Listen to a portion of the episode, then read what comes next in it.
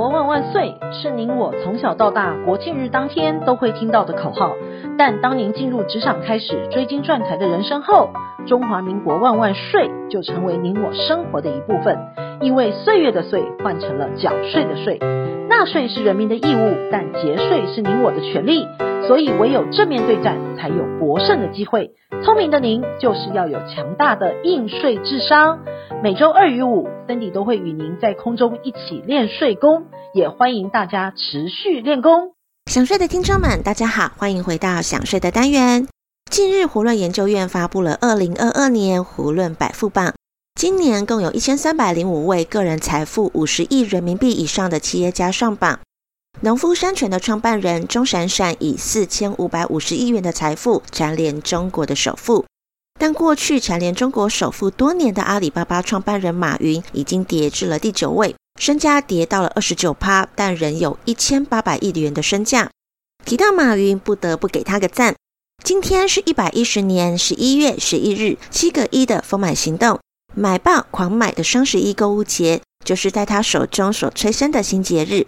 现在呢，演变成全行业一年一度的购物活动，以及影响全球零售业的消费现象。关务署今年也特别提醒国外的网购族，凡是购买或者是进口国外电商平台商品，需特别留意课征反倾销税。依关税法的规定，若进口货物以低于同类货品之正常价格输入，以至于损害我国产业，除了将依海关进口税征收关税外，需另外征收反倾销税。因目前公告应课征反倾销税的货物共有十一类，其中网民在京东、淘宝等海外平台购物时，经常购买的鞋靴、毛巾类都是属于要申报的项目。在鞋靴类的项目，最高可被课征四十三趴的税金；毛巾类最高是二十九趴。另外，与民生相关的陶瓷面砖也可能被课征二十趴的反倾销税。所以，自国外进口货物时，应主动查明您购买的商品是否应课征反倾销税，且需正确申报，避免延迟通关。若包裹被随机查或未事先申报，不仅需补缴货物价格二十九趴到四十三趴不等的反倾销税，甚至要另外缴罚金。另外一个值得关注的就是于电商平台购买国外维他命，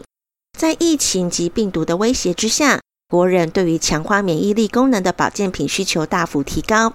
但在出国不易的情况之下，只能从网络上购买。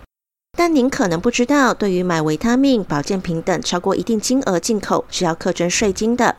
根据规定，錠剂胶囊状食品制品项目的关税率是三十趴，但单笔的金额在两千块以内免关税。如果在半年内累计超过六笔，或者是单笔金额超过两千元。经海关抽查到，就是要缴三十趴的关税。财政部近日修正税籍登记规定及税捐稽征机关管理营利事业会计凭证管理办法，要求网络平台营业人明年起税籍登记应新增网址等资讯，并应于销售平台揭露营业人的名称。新制呢，可以让网络买家更充分知道其交易对象是谁。根据财政部的统计。目前约有七万家的网拍营业人需以新制上路之后办理税籍变更登记。